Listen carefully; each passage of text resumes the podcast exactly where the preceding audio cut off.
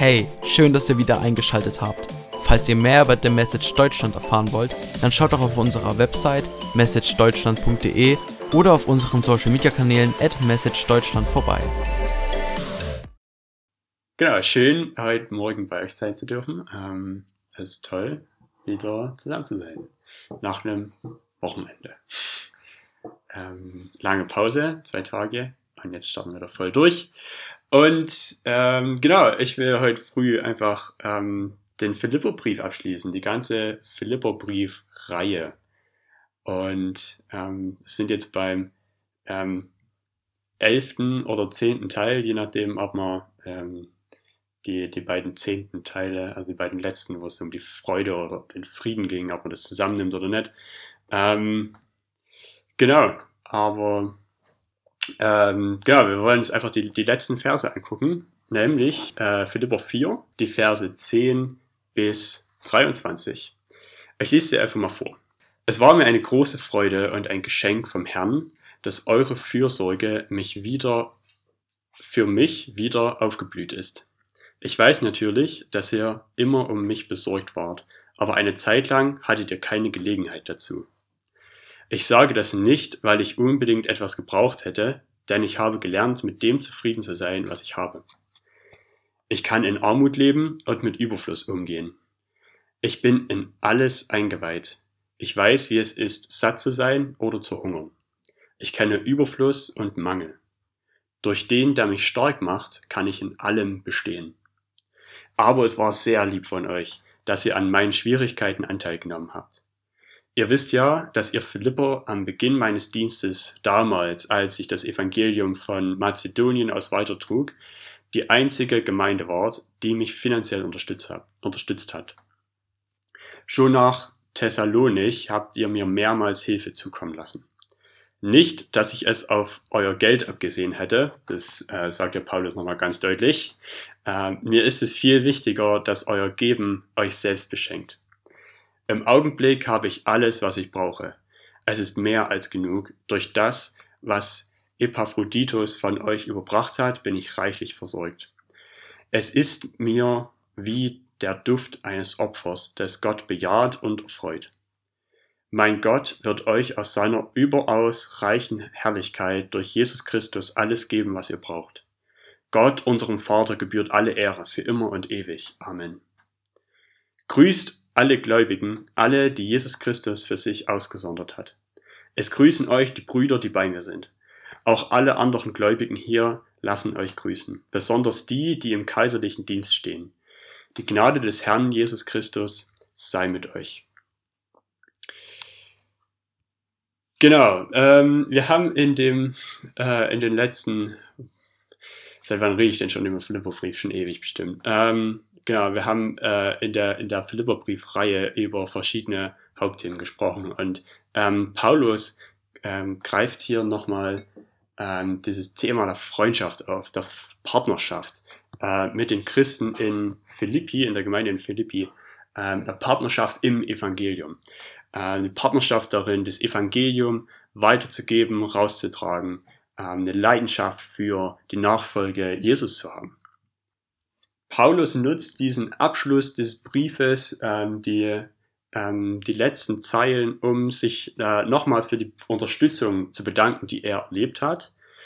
Ähm, und er greift nochmal das Thema der Zufriedenheit auf. Ähm, die Verse ähm, 11 bis 14, wo er sagt, dass er dass er äh, ja genau einfach in allem ähm, gelernt hat, zufrieden zu sein. Ähm, da haben wir schon, schon häufiger drüber geredet. Ne? Paulus sitzt in dem Moment ähm, im, im Gefängnis oder in Hausgefangenschaft, ähm, darf das Haus nicht verlassen ähm, und nicht, weil, weil das seine Strafe ist, sondern weil er einfach nur auf sein Urteil wartet. Äh, und bei Paulus dauert es einfach unglaublich lang. Ähm, genau, aber er investiert oder wartet nicht einfach nur auf das Urteil, was ihm bevorsteht, sondern er investiert sich gleichzeitig noch in, in andere Gemeinden. Ähm, wie, äh, also das ist allein ist schon mal ein krasser Perspektivwechsel. Ähm, Genau, aber er greift hier das nochmal auf und ähm, sagt, ich kann echt mit allem umgehen. Ich weiß, wie es ist, arm zu sein, ich weiß, wie es ist, reich zu sein. Ähm, und ähm, ich habe Einsicht, ich habe Einblicke in, in alles, ähm, in, in beides ähm, natürlich. Ähm, ich weiß, wie es ist, wenn, wenn mir der Bauch wehtut, weil ich zu viel gegessen habe. Und ich weiß, wie es ist, weil, wenn mir der Bauch wehtut, weil ich zu wenig gegessen habe, weil ich nicht mehr habe. Und äh, hier kommt dieser Vers, der, ähm, glaube ich, so gern äh, zitiert wird, auch von verschiedenen Sportlern oder wenn man sagt, hey, ähm, ich muss jetzt das und das leisten, ich muss das und das erreichen, so durch den, der mich stark macht, kann ich in allem bestehen. Ähm, und Paulus schreibt den in einem ziemlich interessanten Kontext aber. Ähm, und da direkt danach sagt er, aber es war sehr lieb von euch, dass ihr an meinen Schwierigkeiten Anteil genommen habt. Und auf diese Verse will ich mich ein bisschen konzentrieren heute. Ähm, ich habe nachgeschlagen, ähm, dass im Vers 13, ähm, ich kann in allem bestehen. Das in allem, das ähm, bedeutet im, im Griechischen, ähm, ist es quasi eine Zusammenfassung von alle Formen des Niedergangs, alle Formen des Abfalls, äh, alles, ähm, alle Art und Weisen, Arten und Weisen, wie unser Leben schlimmer wird. Mhm. Ähm, das fasst es zusammen. Es bedeutet also nicht, okay, ich stehe jetzt hier vor einer Prüfung, ähm, egal ob jetzt, ähm, ob ich jetzt eine Fahrprüfung ablegen muss oder eine schriftliche Prüfung oder eine mündliche Prüfung in der Schule auf Arbeit oder ähm, ich stehe vor einer Herausforderung, äh, wo ich selber was leisten muss. Ähm, aber ich weiß, okay, Gott gibt mir Kraft und ich werde da irgendwie durchkommen. So, weil im Philipper 4, Vers 13 steht, ähm, durch den, der mich stark macht, kann ich in allem bestehen. Paulus schreibt diesen Vers in dem Kontext von, wenn ich auch absolut gar nichts habe, ähm, egal welche, egal äh, was mir zustößt, ähm, egal welche Folter ich erlebe, ähm, egal welche Hungersnot ich dieses Jahr mitnehme, ähm, Gott macht mich stark. Also es geht nicht darum, aus sich selber raus was zu leisten, sondern in den Umständen zufrieden zu sein, ähm, der ihm begegnen. Und das fällt glaube ich, mir besonders schwer. Ich feiere es sehr, wenn die Sonne draußen scheint. Jetzt zum Beispiel, ähm, es ist warm draußen. Ich muss früh nicht drüber nachdenken, wie viel Klamotten ich anziehe, welche, äh, welchen von den drei verschiedenen Wintermänteln ähm, ich, äh, ich anziehen will oder muss, damit mir nicht kalt ist, nur auf dem Weg zum Auto. Ähm, sondern ich kann einfach rausgehen. Es ist unbeschwert. Also ich laufe durch den Park und man sieht Leute. Ähm, ist gerade gibt gerade keine ähm, pandemiebedingten Einschränkungen. Es ist einfach Leben irgendwie. Und ähm, genau, es, äh, das macht mich glücklich und es ist, ähm, hat so einen so einen Wert oder so eine, ja, einfach so eine Grundstimmung von, von Freude.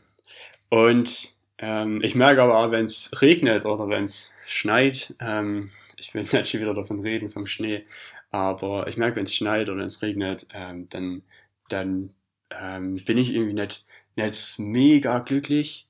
Ähm, genau, und äh, da, da treffen mich auch diese Verse und da begegnen mir auch diese Verse, äh, wo Paulus sagt, hey, ähm, egal was ist, äh, egal was sich zustößt, ähm, egal was mir zustößt, Gott macht uns stark.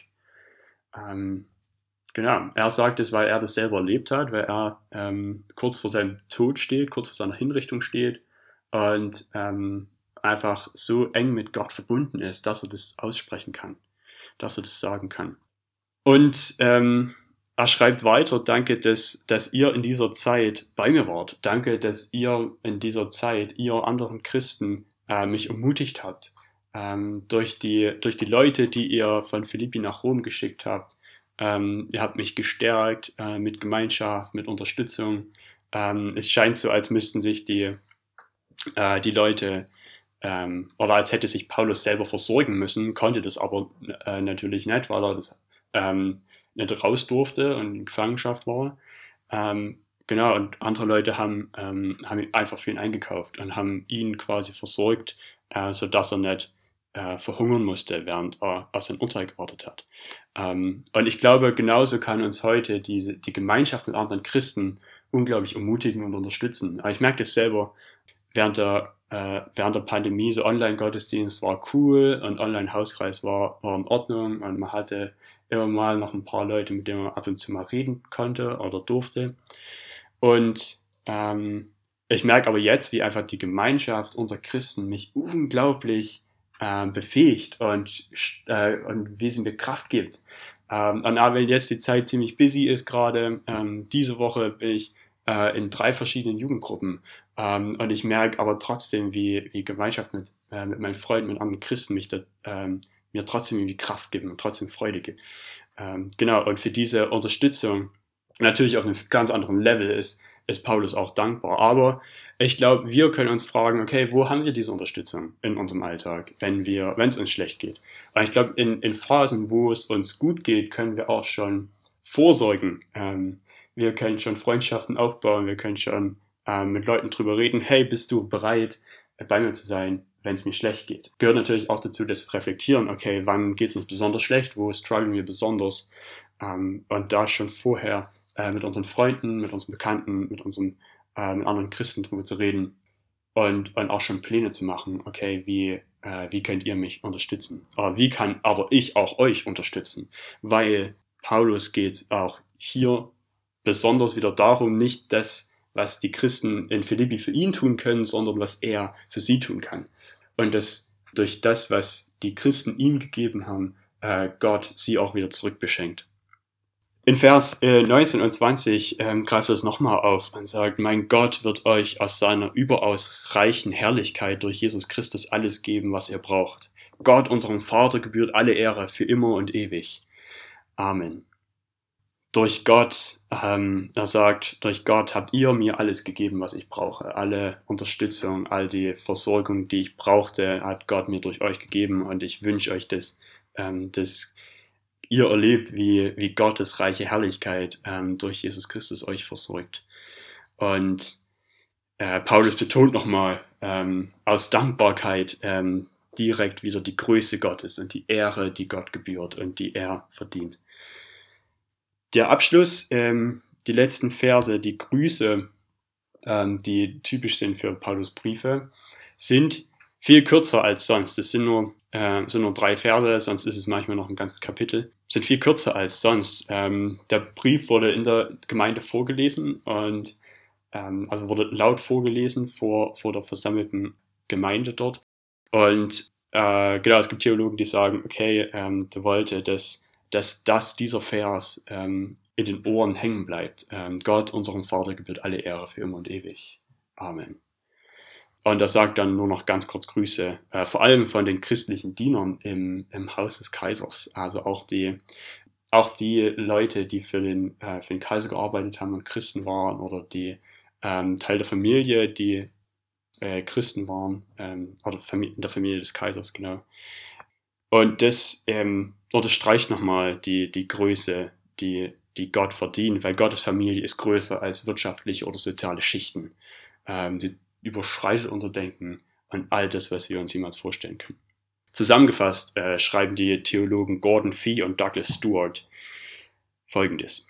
Dieser ganz wunderbare Brief wird in Kapitel 2, äh, Vers 5 bis 11 ähm, von, der, äh, von der Geschichte Christi beherrscht. Dem Christus, ähm, oder diese beiden Verse fassen das, den ganzen Brief gut zusammen. Der Christus, dem wir sowohl dienen als auch ähnlich sein sollen. Christus zu kennen bedeutet, in der Gemeinschaft der Gläubigen so zu leben und zu handeln, wie er es Christus in seiner Menschwerdung und Kreuzigung getan hat. Inkarnatorisch, dienend, das Wohl des anderen zuerst suchend. Und daraus folgt dann die Zufriedenheit, die wir erleben dürfen, wenn uns innere und äußere Schwierigkeiten begegnen. Lass uns gemeinsam beten. Gott, wir danken dir dafür, dass, dass du uns versorgst mit all dem, was wir brauchen. Danke, dass du in jedem Moment unseres Lebens bei uns bist und dass wir, wir sehen dürfen und erleben dürfen, äh, wie du deine schützende Hand über uns hältst. Sei bei uns in den ähm, in den Momenten, in denen wir, in denen es uns schlecht geht, ähm, wo wir, wo wir nicht wissen, was wir tun sollen, wo wir verzweifelt sind, wo uns ähm, äußere Umstände niederdrücken, wo uns ähm, unsere eigenen Gedanken niederdrücken. Herr, ähm, hilfe uns durch Gemeinschaft mit anderen Christen und Gemeinschaft mit dir die Wahrheit zu kennen, dass wir deine geliebten Kinder sind, Gott. Herr, schenk äh, mir und schenk uns diese Zufriedenheit, ähm, diese tiefe Zufriedenheit, die Paulus uns vorgelebt hat. Ähm, und lass uns, lass uns das diese Woche erleben. Amen. Vielen Dank für das Anhören unseres Podcasts. Vergesst nicht, uns auf allen Plattformen zu folgen, damit ihr nichts mehr verpasst. Bis dahin seid gesegnet und bis zu einer weiteren Ausgabe.